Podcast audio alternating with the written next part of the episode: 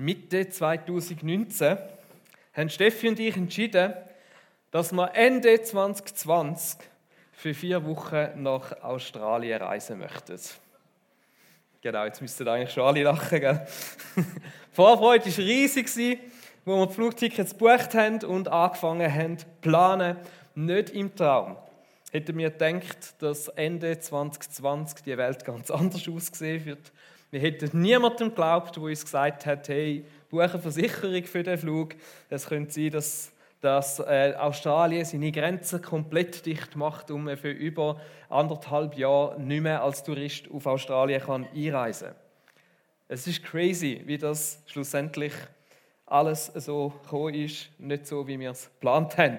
Weiß nicht, ob du dir auch schon mal überlegt hast, was dich für dich 2019 eigentlich noch für Sorgen bewegt hat.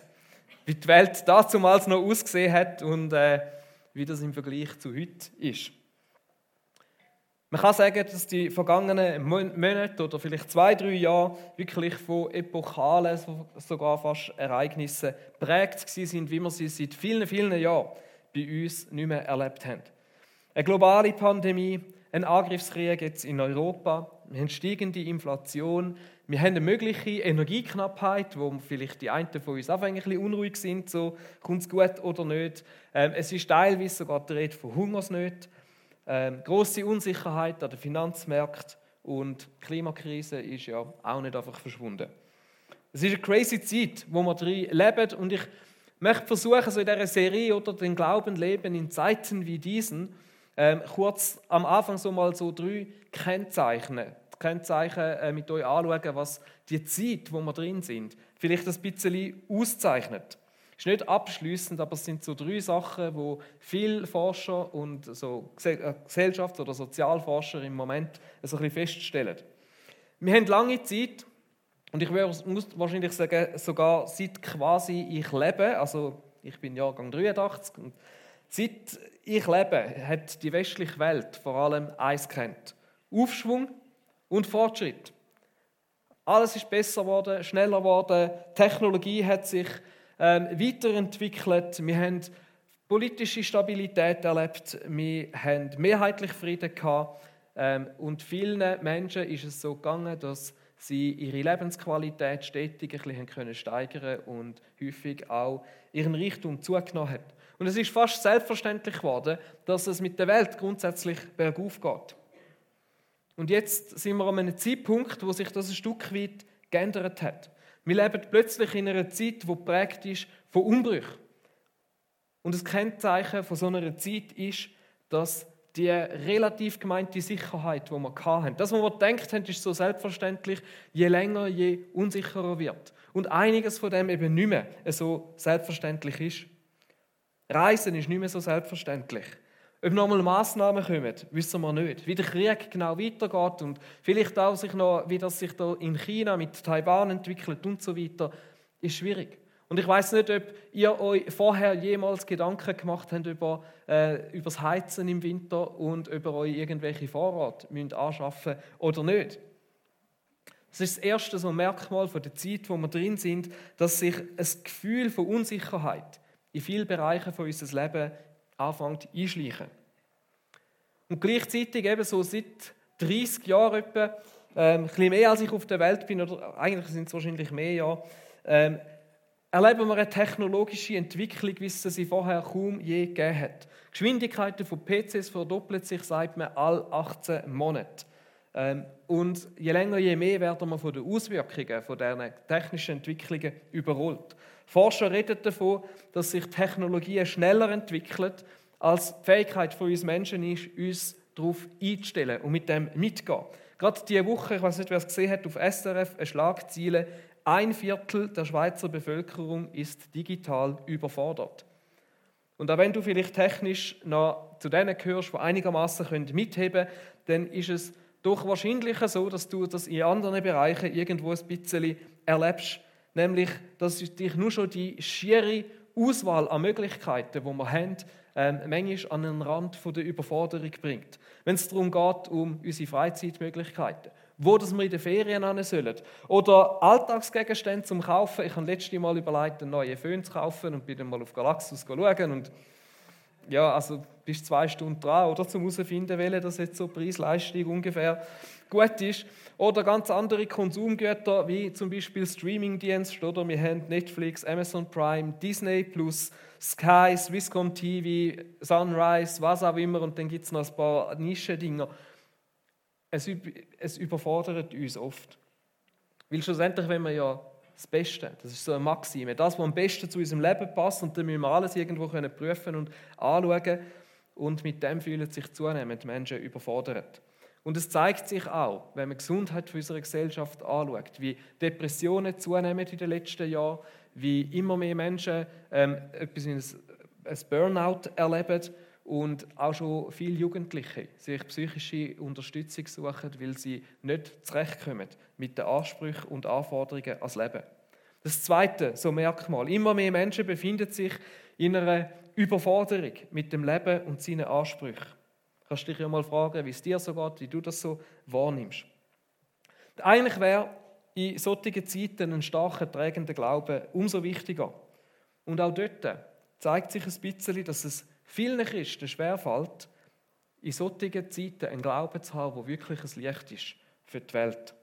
Und ja, bei einigen ist es sogar so, dass in den Zeiten, wo wir jetzt drin sind, auch ihren Glauben irgendwo unter Druck kommt und auch dort sich eine Unsicherheit ihrem Glauben ausbreitet, wo scheinbar, scheinbare Gewissheiten plötzlich irgendwo nicht mehr ganz so gewiss wirken. Das wäre das dritte Merkmal. Du kannst dich mal schnell so ein bisschen versuchen und sagen, ich bin nicht ganz so schlimm bei mir, aber vielleicht nimmst du einige von diesen Sachen selber auch ein bisschen wahr. Hey, und eigentlich ist doch das, was wir möchten als Chile, als Christen, dass wir genau in diesen Zeiten ein Licht können scheinen lassen. Dass wir einen positiven Einfluss haben, einen Unterschied machen in unserer Gesellschaft. Dass der Glaube das ist, was uns den Rücken stärkt. Und dass wir gesellschaftlich relevant können sein genau in diesen Zeiten. Und die Frage, die seit Jahrtausenden Christen immer wieder bewegt, auch schon in anderen schwierigen Zeiten, ist, aber wie? Wie können wir das machen, gerade speziell in Zeiten, wo so stark von Umbruch geprägt sind, wo so viele Sachen sich verändern? Und das möchten wir in dieser Serie anhand der Lebensgeschichte von Daniel und seinen Freunden anschauen. Wie wir einen Glauben können haben in einem unsicheren Umfeld. In Zeiten wie denen, wo wir jetzt drin sind und wie wir unseren Glauben treu, hoffnungsvoll und leidenschaftlich können leben können, sodass er einen Impact hat auf unser Leben. Und eigentlich ist es ein Thema, wo eine Serie nicht langt. Und es ist ein Thema, wo Steffi und mir schon länger auf dem Herz ist und wo wir auch in den nächsten Jahren noch mal ein bisschen drin hineingehen Wir nehmen diese Serie ein bisschen so wie eine, eine Grundlage vielleicht für das, was nachher noch kommt. Darum ist sie vielleicht wichtig für uns, dass wir uns bewusst sind, in was für einer Zeit leben wir und was für einen Glauben brauchen wir. Oder wie können wir einen Glauben leben in dieser Zeit, die wirklich verhebt. Und mir ist aufgefallen, dass wenn wir beim Daniel eben anschauen, auch wenn unsere Zeiten nur schon rein von der, Jahreszeiten, äh, von der Jahreszahlen total unterschiedlich sind, doch auch einige Parallelen finden zu der Zeit, wo wir jetzt drin sind. Und darum machen wir jetzt einen Switch und gehen in Daniel seine Zeit. Die Situation ist dort so dass Jerusalem von den Babyloniern besiegt worden ist und dass die Oberschicht, also so ein bisschen die Angesehenen der Bevölkerung, unter ihnen eben auch der Daniel und seine Freunde, nach Babylon verschleppt worden sind. Das ist dazu mal so üblich gewesen, weil mit dem hat man die Identität von einem Volk kaputt machen. Indem man die Leute verstreut hat, noch jemand anders tun hat, ihnen eine neue Sprache, neue Kultur und alles beigebracht hat, so dass sie ihre angestammte Identität irgendwo hoffentlich verlieren und nicht auf die Idee kommen, sich irgendwann wieder aufzulehnen. Das Buch Daniel selber ist wahrscheinlich vielen von euch bekannt für ein paar von diesen spektakulären Geschichten, die Daniel und seine Freunde erlebt haben. Die Leuengrube, der Feuerofen. Und bei vielen aber auch für die Visionen, Prophetien, die Daniel hatte, wo einige Ausleger daraus versuchen, damit so einen endzeitlichen Fahrplan abzuleiten, der uns helfen soll, äh, zu verstehen, was in der Zukunft passiert. Jetzt ist es immer wichtig, dass wir ein Buch als Gesamt anschauen, so einen Gesamtüberblick uns verschaffen. Und da hilft manchmal das bibelprojekt.de, da hat es also zu jedem Buch so Videos, wo mal so durchgehen, um was es eigentlich geht. Und wenn man das macht mit dem Daniel, dann erkennt man, dass es einen klaren roten Faden gibt. Nämlich, dass das Buch Daniel in erster Linie ein Zuspruch für die Hoffnung ist. Für gläubige Menschen in schwierigen Umständen. Und zwar damals, in der Zeit wie von Daniel, wie auch in unserer Zeit. Und wir möchten in dieser Serie das Buch vor allem innerhalb von seinem roten Faden. Nicht einzelne Sachen so daraus herausreißen, sondern mit dem roten Faden von, dass es ein Buch von der Hoffnung und vom Zuspruch in Zeiten, wie sie uns, wie wir jetzt drin sind, anschauen und nicht in erster Linie aus endzeitlicher Sicht. Ich erzähle nachher noch, am Schluss gibt es noch eine Info bezüglich all die, wo das auch aus endzeitlicher Sicht ähm, Wunder nimmt. Ähm, das kommt dann nach, nach der Predigt jetzt. Ähm, vor allem im nächsten Mal, wo der Elias predigt hat, geht es dann noch ein bisschen mehr darum, so um die Hoffnung, wo ähm, das Buch uns vermittelt. Heute möchte ich euch noch schnell auf den speziellen Aufbau hinweisen, was das Buch Daniel hat.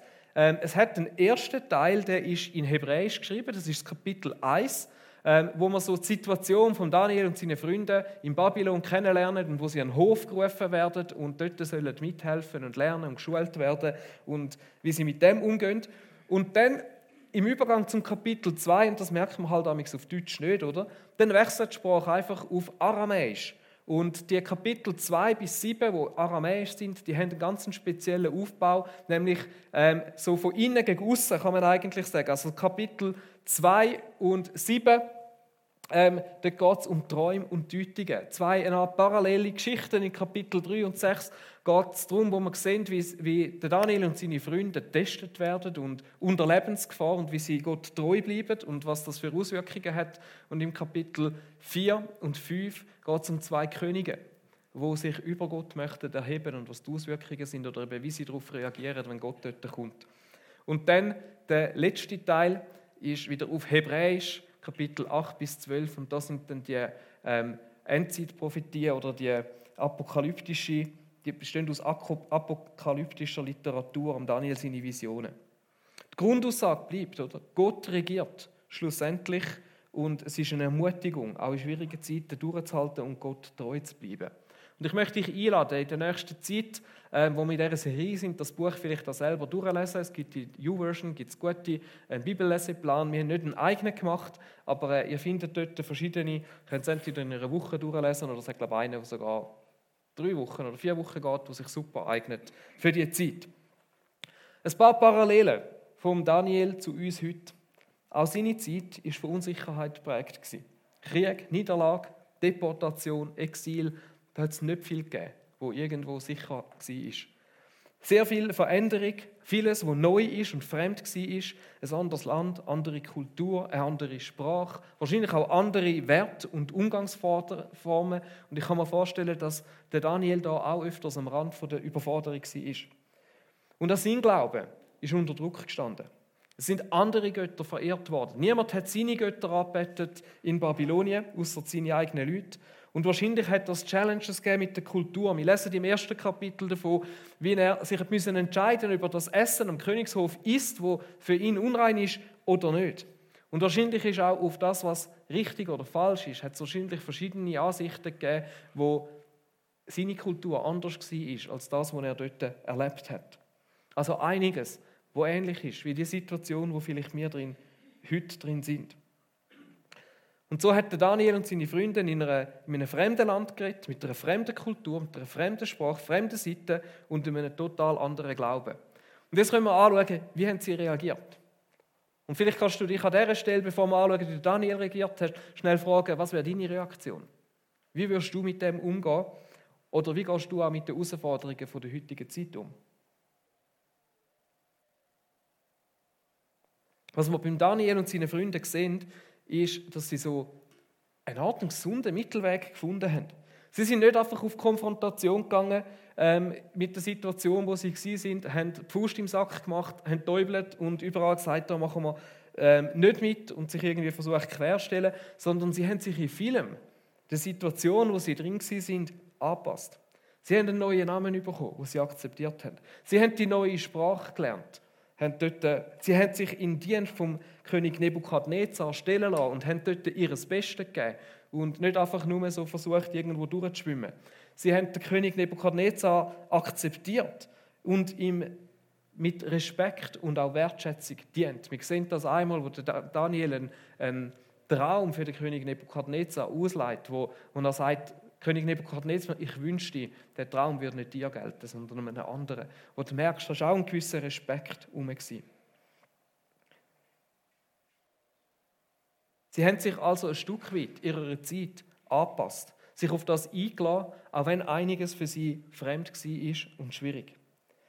Aber, und das wissen wahrscheinlich die meisten, sie haben sich trotzdem nicht in dem verloren und sich einfach in allem angepasst, sondern sie haben irgendwo bewusst gewisse Bereiche gehabt, wo sie eine Grenze gezogen haben und gesagt haben, hey, dort ähm, mache ich nicht mit. Zum Beispiel, als es eben darum gegangen ist, ob sie das Essen am Königshaus, wo für sie unrein ist, sollen essen oder nicht. Wir lesen den Abschnitt im Daniel 1 ähm, ab Vers 8.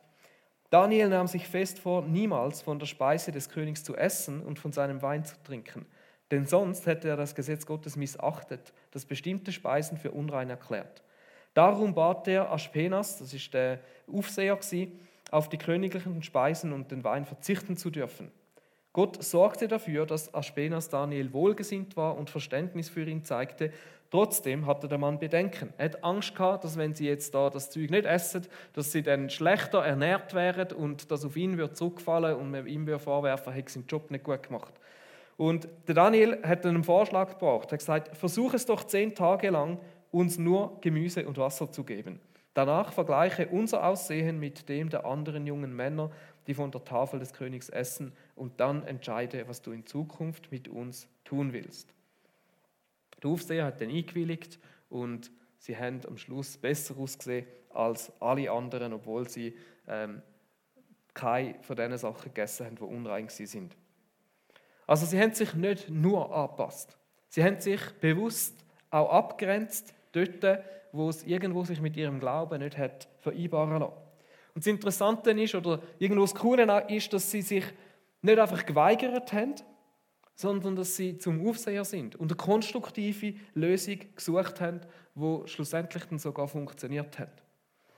Da kann man sich auch nochmal fragen, hey, wie reagiere ich? Gehe ich auf Konfrontation? Blockiere ich? Suche ich das Weite oder suchen wir konstruktive Lösungen als Christen, wenn es irgendwo schwierig wird? Es ist aber auch nicht immer möglich gewesen, wie im rechten Leben auch, oder? Das war beim Daniel auch so, es war eben auch das rechte Leben. Gewesen. Es hat Situationen gegeben, wo, ein, wo es nicht möglich war, so einen Kompromiss einzugehen, nämlich dort, wo er und seine Freunde hätten sollen vor dieser Statue sich niederknündeln und sie anbeten. Oder auch, wo Daniel nicht mehr hätte dürfen zu Gott beten. Und in diesen Situationen haben sie Mut gezeigt und trotz androhter Todesstrafe sich nicht verbeugt. Haben gesagt, nein, das ist ein das geht für uns zu weit, dort können wir nicht mehr mitmachen. Sie sind also irgendwo auf die einen Seite sehr klar gewesen, sogar radikal, wenn es darum gegangen ist, ähm, dass sie sonst ihren Glauben hätten müssen verleugnen, dann haben sie sich lieber bestrafen lassen. Und trotzdem haben sie sich auch klar gegen eine vollkommene Abschottung entschieden und der fremde König akzeptiert, die fremde Kultur kennengelernt, sich auf fremde Seiten eingeladen die fremde Bildung über sich ergehen lassen. Und vielleicht hast du dich auch schon gefragt, ja, warum denn? Also hat ihnen Gott das so gesagt oder wäre es nicht einfach besser gewesen, sie wären wirklich dort ganz radikal gekommen, weil vielleicht sind sie dort, haben, haben sie dann sich trotzdem irgendwo noch ähm, mit falschen Sachen beschäftigt. Ich glaube, ein Grund war, dass zur gleichen Zeit auch der Prophet Jeremia gelebt hat. Und man kann davon ausgehen, dass sich der Daniel und der Jeremia wahrscheinlich sogar kennt haben. Man weiß nicht, ob es persönlich war oder ob sie einfach voneinander gehört haben. Aber auf jeden Fall hat der Jeremia eine Botschaft von Gott bekommen für die Juden, wo in Babylon verschleppt, wo nach Babylon verschleppt worden sind. Und in der heißt es, ich lese euch das aus dem Jeremia 29, so spricht der Herr, der allmächtige Gott Israels, zu allen Verbannten, die er von Jerusalem nach Babylonien wegführen ließ. Baut euch Häuser und wohnt darin, legt Gärten an und erntet ihre Früchte, heiratet und zeugt Kinder. Wählt für eure Söhne Frauen aus und lasst eure Töchter heiraten, damit auch sie Kinder zur Welt bringen. Euer Volk soll wachsen und nicht kleiner werden. Bemüht euch um das Wohl der Stadt, in die ich euch wegführen ließ, und betet für sie. Wenn es ihr gut geht, wird es auch euch gut gehen. Also er hat ihnen gesagt, sie sollen sich mit der Situation abfinden. Sie sollen sich darauf einlassen. Sie sollen nicht das Gefühl haben, hey, es geht nur noch zwei, drei Jahre und dann kommen wir wieder zurück und äh, machen wir das Leben so schwer wie möglich, sondern im Gegenteil. Er sagt, betet für die Stadt, setzt euch ein, dass es dieser Stadt, dort, wo ihr jetzt drin sind, auch wenn das fremd ist, auch wenn es schwierig ist, auch wenn der Gott nicht abbettet wird, da, dass es dieser Stadt gut geht. Und der Daniel und seine Freunde haben die, die Worte ernst genommen, haben in dem einen Auftrag gesehen an sie und haben sich eingesetzt, dass es Babylon, auch wenn es ein Stück weit ihre Feinde sind, gut geht. Auch wenn sie anders gelebt haben und andere Wertvorstellungen und Götter hatten. Aber Abschotzung, Rückzug, ist nicht das, was Gott von ihnen wollte. Und man sieht, oder wenn man das Leben von Daniel und seinen Freunden anschaut, dass Gott das gesegnet hat, dass er ihnen Weisheit gegeben hat, Gelingen gegeben hat, dass sie angesehen sind, sogar beim König. Ähm, lesen wir an verschiedensten Stellen, es gibt etwa fünf, aber die erste ist in Daniel 1, Vers 20. Immer, wenn der König vor schwierigen Entscheidungen stand und auf ein sicheres Urteil angewiesen war, fragte er diese vier Männer um Rat. Dabei zeigte sich, dass sie allen Wahrsagern und Geisterbeschwörern seines Landes weit überlegen waren. Der König hat sie geschätzt. Der König hat sie gut erlebt und hat gewusst, hey, auf die kann ich mich verlassen, die machen einen guten Job. Und das ist das Muster, das sich quer durch die Bibel zieht. Wir sind aufgerufen, uns dort, wo wir sind, einzusetzen, egal ob alles so läuft, wie wir das gerne hätten oder nicht. Auch im Neuen Testament ist das etwas, was wir sehen. Als Christen sind wir aufgerufen, uns nicht von der Welt einfach abzukapseln, sondern wo es immer irgendwie möglich ist für uns, einen positiven Einfluss auf unser Umfeld zu haben. Und das fängt im Kleinen an, unserer eigenen Family, in der Verwandtschaft, bei den Freunden, in der Nachbarschaft, im Beruf. Aber es kann viel weitergehen, bis zu einflussreichen Positionen in der, in der Politik zum Beispiel. Und ich glaube, vielleicht ist es gut, wenn wir uns da einmal kurz fragen, wo schottet wir Christen uns manchmal auch unnötig ab? Wo verbreiten wir nicht einen positiven Einfluss, sondern wo werden wir vielleicht sogar negativ wahrgenommen? Und es ist relativ einfach, um das herauszufinden, Zeitung aufschlagen und schauen, was über uns Christen geschrieben wird. Und dann sieht man, wie, sie, wie wir häufig wahrgenommen werden. Ich weiß nicht, wie es dir mit dem geht. Aber es ist vielleicht ein guter Moment, dich auch nochmal zu fragen, hey, wo kannst du so einen positiven Einfluss haben? Wo hat Gott dich angestellt? Auch wenn es vielleicht schwierig ist, um einen positiven Einfluss in die Welt hineinzuhaben. Und dann gibt es Themen, vielleicht auch übergeordnet, wo wir Christen aufgerufen sind, einen positiven Einfluss zu haben. Vielleicht Friedensförderung, vielleicht der Umgang mit Randgruppen, mit Flüchtlingen oder der Umgang mit der Umwelt, der ein Teil von unserem Auftrag ist, wo wir im ersten Mose, im ersten Kapitel schon mit auf den Weg überkommen. Und ich weiß, das ist jetzt einfach gesagt, oder? Es ist, ähm, es ist so eine Spannung, wo wir uns drinnen befinden. Zum einen sollen wir uns ähm, darauf einlassen, wir sollen uns anpassen, wir sollen auf die Welt zugehen, aber wenn wir es festmachen, dann verlieren wir uns irgendwo. Und es ist so eine Spannung, ein, ein Balanceakt, könnte man sagen, zwischen sich zu fest anpassen und in dem ihnen irgendwo plötzlich fade werden, kein Licht mehr können sein, so wie wir es in der Bergpredigt gehört haben. Ähm, und zwischen sich zu fest abschotten, wo wir dann irgendwo weltfremd werden. Ich habe so ein Balance Board mitnehmen. Ähm, ich habe es auch bekommen von der Nachbarin. Ich habe dann gestern Abend noch ein bisschen geübt. ich habe dann gefunden, ja, nein, ich lasse. Aber ihr könnt es euch vorstellen. genau.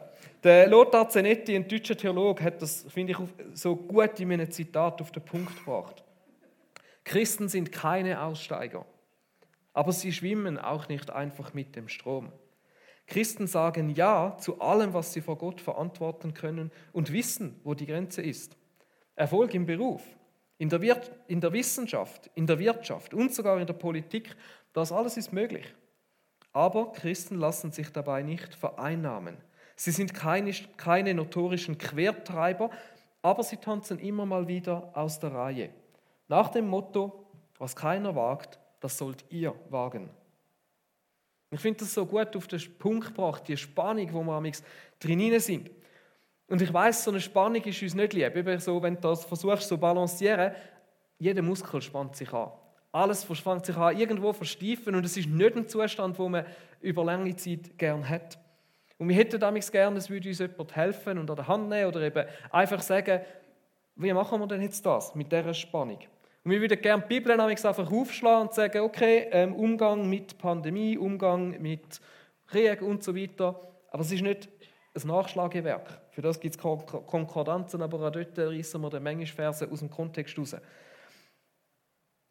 Es gibt gewisse Gebiete, dort ist es einfach, oder, zu entdecken, was Gottes Willen ist. Die sind in der Bibel wirklich ganz klar drin. Wenn es um Gewalt geht, um Lüge, um Betrug, um Ausbeutung, um Gerechtigkeit, da ist vieles eindeutig.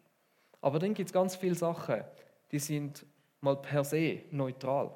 Geld, Medien, Social Media zum Beispiel oder das Internet an und für sich, Versicherungen, Arbeit, Sport und so weiter. Das sind Sachen, wo man nicht einfach so eindeutig kann sagen, das ist gut oder schlecht.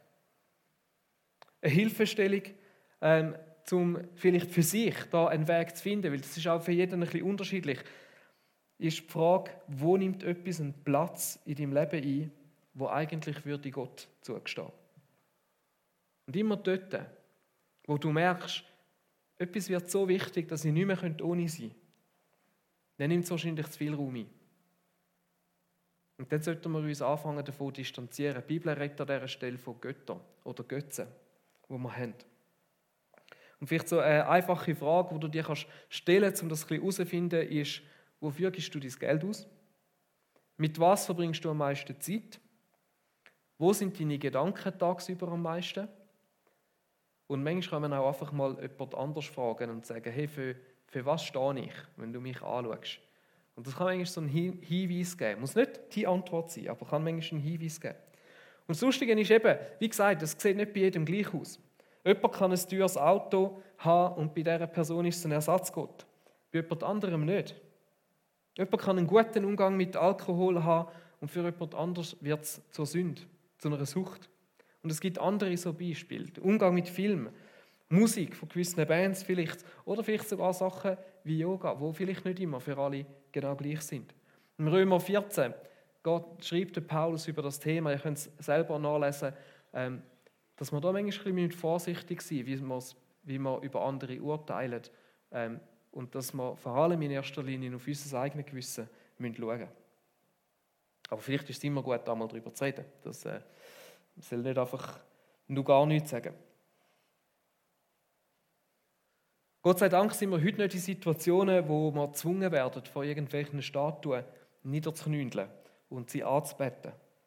Aber ich habe mich dann gefragt, ob es vielleicht heute, auch wenn es nicht Statuen sind, vielleicht andere so Sachen gibt, wo der Platz eingenommen haben.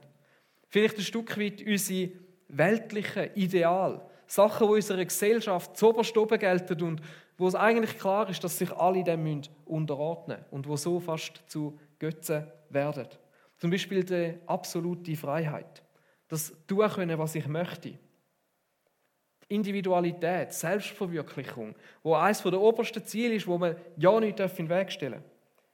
Glück, wo alles muss dazu dienen, dass wir glücklich werden und Leid, wo um jeden Preis, Preis muss vermieden werden, Erfolg, Status, Gesundheit.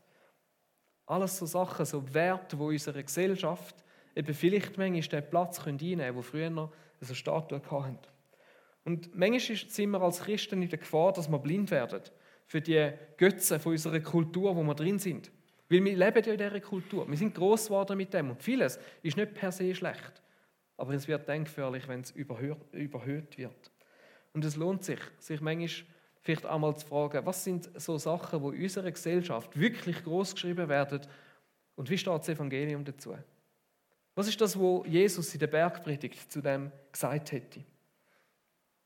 Wie gesagt, wir sind manchmal in der Gefahr, dass wir blind werden, auch wie fest manchmal unseren eigenen Glauben von der Kultur, wo wir drin leben, prägt sind.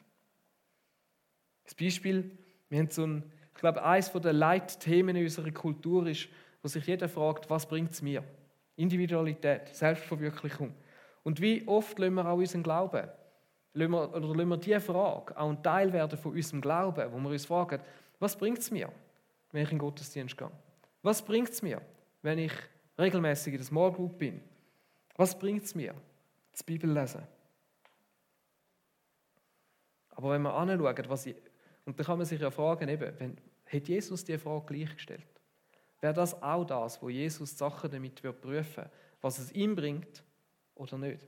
Und ich glaube, dann merken wir plötzlich, das ist eine Frage, die man sich stellen darf. Aber wenn man sie in allem als erstes fragt und das irgendwie das Wichtigste ist, anhand von dem wir uns entscheiden, dann kann es sein, dass das zu so einer Statue geworden ist. Und vielleicht ist das auch eine Frage, wo, wo du kannst mitnehmen kannst, um dich mal zu fragen, ob es Bereiche gibt in deinem Leben, wo du mehr von der Kultur geprägt bist, als vielleicht von Gott. Es ist ein Balanceakt. Wir sind zum einen aufgerufen, Verantwortung unserer Gesellschaft zu übernehmen und in sie zu investieren und sie zu prägen. Und gleichzeitig müssen wir uns aber auch bewusst sein, dass nicht immer nur wir prägen, sondern dass genauso wie wir versuchen, Kultur zu prägen, dass Kultur uns prägt. Dass sie einen Einfluss hat auch auf dich. Und das ist genauso die Spannung, wo wir uns drin befinden und was wichtig ist, uns zu überlegen, wie können wir einen Glauben leben in der heutigen Zeit, wo stark ist, wo verhebt, wo wir uns ausrüstet dafür, dass wir in unsere Gesellschaft hinein gehen können, dass wir sie prägen können, dass wir dort einen Einfluss wahrnehmen können, wo aber auch so stark ist, dass der Einfluss, der zurückkommt von der, von der Gesellschaft, dass wir den gut prüfen können. Dass wir dort nicht einfach blind allem nachlaufen und wo nicht am Schluss wir die sind, wo in erster Linie geprägt worden sind.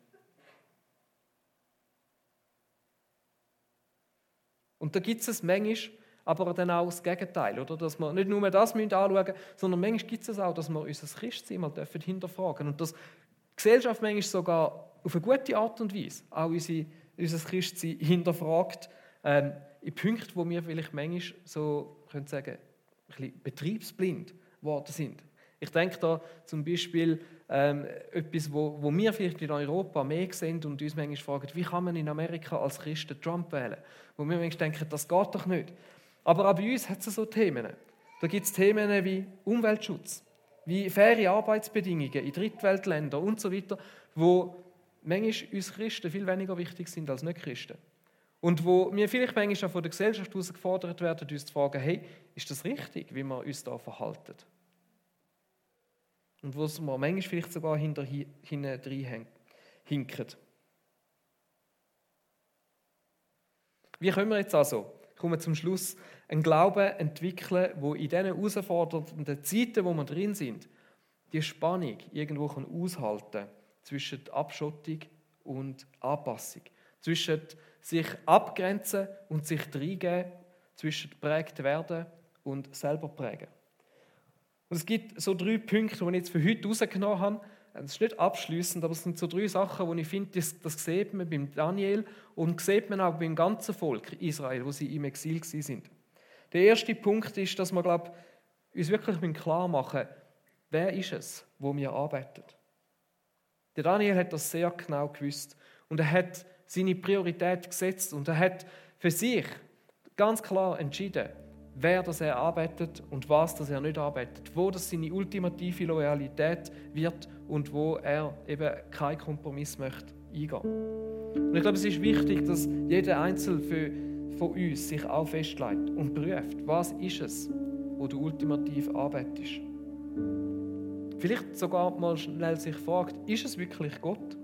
Oder sind es vielleicht andere Götter von unserer Gesellschaft, wie Freiheit, Glück, Wohlstand oder Gesundheit und Gott darf so lange ein Teil davon sein, wie er uns dazu nützt. Und wenn es gerade nichts nützt, dann ist plötzlich auch das in Frage gestellt. Es braucht eine tiefe Überzeugung, wer der Gott ist, wenn du ihn möchtest zum Zentrum von deinem Leben machen. Der Daniel und seine Freunde, die haben das so klar gehabt. Selbst dort, wo ihnen mit dem Feuer verdroht worden ist, wenn sie sich vor dieser Statue nicht niederknündeln, haben sie am Nebukadnezar entgegnet, wir werden gar nicht erst versuchen, uns vor dir zu, äh, vor, zu verteidigen. Unser Gott, dem wir dienen, kann uns aus dem Feuer und aus deiner Gewalt retten. Aber auch wenn er es nicht tut, musst du wissen, o oh König, dass wir nie deine Götter anbeten oder uns vor der goldenen Statue niederwerfen werden. Was für eine Überzeugung, die sie hatten. Für eine Sicherheit, wer ihren Gott ist. Auch das Wissen, er kann, aber er muss nicht und es ist auch okay, wenn er es nicht macht. Ich weiß nicht, wie es um dieses Wissen steht von Gott, wer er ist, wie er ist. Und wie schnell das anzweifelt wird, wenn es einmal irgendwo schwieriger wird. Wir haben in der letzten Serie, in der Bergpredigt, viel darüber gehabt, was das Königreich Gottes ist. Wer Gott ist, dass wir zu ihm als ein Vater können. Und wenn du merkst, dass dort irgendwo Zweifel und Sachen ist, dass dir, nicht, dass dir das nicht bewusst ist, hey, dann, dann nimm dir Zeit, um dir klar darüber zu werden, wer der Gott ist. Dass er es wert ist, um zu ihm zu heben, egal ob es schwierig ist oder nicht. Als Volk im Exil hat das ein Stück weit gemacht. Das Exil war die Zeit, wo sich das Schriftgelehrtentum entwickelt hat, weil sie gewusst haben, wir müssen wissen, wer unser Gott ist. Wenn wir möchten, dass der Glaube lebendig bleibt, dann müssen wir alles über den Gott wissen, was für uns wichtig ist. Und dann müssen wir uns auskennen in den Schriften. Und so hat eine tiefe Beschäftigung mit Gottes Wort bei ihnen angefangen. Der zweite Punkt, wo wir beim Daniel sehen, ist eine starke Verbundenheit mit Gott. Wir lesen von Daniel, dass er dreimal täglich bettet hat, nach Jerusalem ausgerichtet. Zum Beispiel auch dort, wo es geheißen hat, dass er Gott nicht mehr anbeten darf. Und er das nicht mehr machen kann, dann lesen wir im Kapitel 6, als Daniel davon erfuhr, ging er in sein Haus. Das obere Stockwerk hatte Fenster in Richtung Jerusalem, die offen standen. Hier kniete er nieder, betete zu seinem Gott und dankte ihm, wie er es auch sonst dreimal am Tag tat. Dreimal am Tag hat der Daniel so einen Moment gehabt, wo er mit Gott connected hat. Heute kennt man das so als das Tageszeitengebet. Eine geistliche Gewohnheit, die stark durch das Mönchstum auch nochmal Einzug gehalten hat, aber wo die Juden ganz früh schon kennt hat und wo seit Jahrhunderten bewährt ist als etwas, was uns hilft, in der Verbundenheit mit Gott zu bleiben. Wahrscheinlich hat das der Daniel vielleicht auch schon vorher gemacht, weil es eine Tradition war dort. Aber unabhängig davon, ob es neu ist oder nicht, er hat gewusst, dass er für die Aufgabe, wo er drin ist, wo er sich dafür einsetzt, dass er in dem Umfeld, in dieser Zeit, wo er gelebt hat, dass er die Verbundenheit mit Gott braucht. Dass sein Schlüssel dazu ist, dass zum können dranbleiben, zum sich eben nicht dieser Welt ganz hingeben, aber zum können als jemand in die Welt hineingehen, der prägt, der einen Einfluss hat. Und so hat er sich immer wieder, mehrmals täglich, kurz aus seiner Umwelt zurückgezogen, um bei Gott zu sein.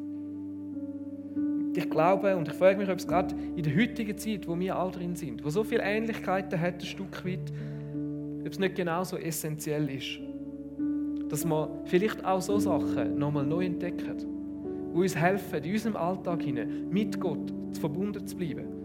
So etwas wie das Tageszeitengebet, das seit Jahrhunderten erprobt ist, was sich bewährt hat. Vielleicht aber auch andere so geistliche Gewohnheiten wie Stille, Einsamkeit. Oder eben das Vaterunser, wo wir es angeschaut haben in dieser Serie, wo uns helfen kann, auf eine gute Art und Weise mit Gott verbunden zu bleiben. Dass wir so Sachen nochmal neu entdecken als eine Hilfe, zu unserem Alltag fest mit Gott verbunden bleiben. Und das sind Themen, die wir auch im nächsten Jahr, ich gebe das schon mal ein bisschen vor, bewusst auch nochmal vertiefen werden, wie uns so Sachen helfen können. Der dritte Aspekt, den wir bei Daniel und seinen Freunden sehen, ist, dass sie einander gebraucht haben. Zum Beispiel bei der Deutung vom Traum ist der Daniel heimgegangen und wir lesen, dass er alles seinen Freunden Hanania, Michael und Asaria erzählt hat. Bittet den Gott des Himmels um Gnade, sagte er zu ihnen. Fleht zu ihm, dass er mir anvertraut, was sich hinter diesem Geheimnis verbirgt. Sonst werden wir umgebracht, wie alle anderen auch. Und ich würde das mit seinen Freunden ausweiten auf generell Gemeinschaft mit Gläubigen. Im Exil sind wahrscheinlich, äh, das weiß man heute auch, die, ist die Zeit, die Zeit gewesen, wo die ersten Synagogen entstanden sind. Wo sich die Juden nochmal neu haben müssen organisieren wo der Tempel nicht mehr da war, wo sie nicht einfach können zum Tempel gehen so wie früher und wo sie neue Formen haben müssen finden, um sich zu treffen und ihren Glauben zu stärken. Und schon damals war der Glaube nicht einfach eine rein persönliche Angelegenheit, gewesen, sondern ist es klar, gewesen, dass das etwas ist, das miteinander glaubt, miteinander drinnen unterwegs ist. Und so haben sie die, sind die Synagogen entstanden, wo sie sich wöchentlich getroffen haben, um gemeinsam zu Gott zu kommen, weil sie es in ihrem Umfeld gebraucht haben. Und nochmal etwas ist in dieser Exilszeit ganz speziell herausgekommen, nämlich, dass sie wie den Sabbat auch nochmal neu entdeckt haben und nochmal ganz auf eine, mit einer neuen Ernsthaftigkeit angefangen haben halten, das nochmal als ganz neu wichtig entdeckt haben. sich einmal in der Woche bewusst dem Einfluss von der Gesellschaft zu entziehen, einen Tag lang auszuüben, einen Tag für Gott zu haben, wo sie auf ihn ausgerichtet sind und wo sie untereinander als Familie, untereinander mit anderen Christen oder mit anderen Gläubigen eine Zeit haben, wo sie, in dem, wo sie sich auf Gott ausrichten können. Meistens ist das ihren Sabbat mit dem Besuch von der Synagoge verbunden gewesen. Es sind drei so Punkte, die ich glaube, die uns auch heute helfen, einen starken Glauben zu haben, in dieser Zeit verheben. Ich weiß nicht, was, die, was von diesen Sachen in dir etwas ausgelöst hat. Was deine Reaktion darauf ist. Ich möchte dir Mut machen, den Auftrag, den wir haben als Christen wahrzunehmen. Und dir vielleicht aber gleichzeitig auch überlegen, wo gibt es vielleicht Veränderungen, die in deinem Leben notwendig sind um in einer Zeit, wie wir sie jetzt haben, einen starken Glauben zu leben. Einen, der verhebt. Ob vielleicht so Sachen wie ein Tageszeitengebet oder eben die Regelmäßigkeit von einer Small Group, von einem Gottesdienst oder von ein neues, bewusstes Einhalten vom Sabbat vielleicht. Etwas könnte sein, das dir hilft, hilft in dem hinein. Oder wo dass du merkst, dass du dich zu fest abgeschottet hast und was vielleicht da dran ist, zum Auftun. Ich glaube, wir haben ein paar Sachen zum Nachdenken und ich möchte euch einladen zum Aufstehen und beten. Und dann gehen wir nochmal in eine Worship-Zeit hinein.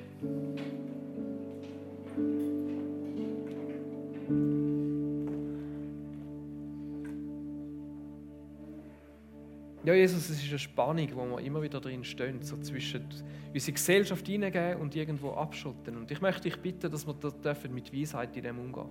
Und auch wenn es uns manchmal nicht lieb ist, auch wenn wir manchmal gerne klare, einfache Antworten hätten, dass du uns Weisheit schenkst. Dass wir dürfen das Leben leben, wo ein starker Glauben ist, wo verhebt die Zeiten, wie wir heute drin sind dass wir da von Daniel dürfen lernen und dass du zu jedem Einzelnen von uns persönlich redest, jetzt in die Zeit, wo wir drin hineingehen, wo wir uns das nochmal durch den Kopf gehen lassen.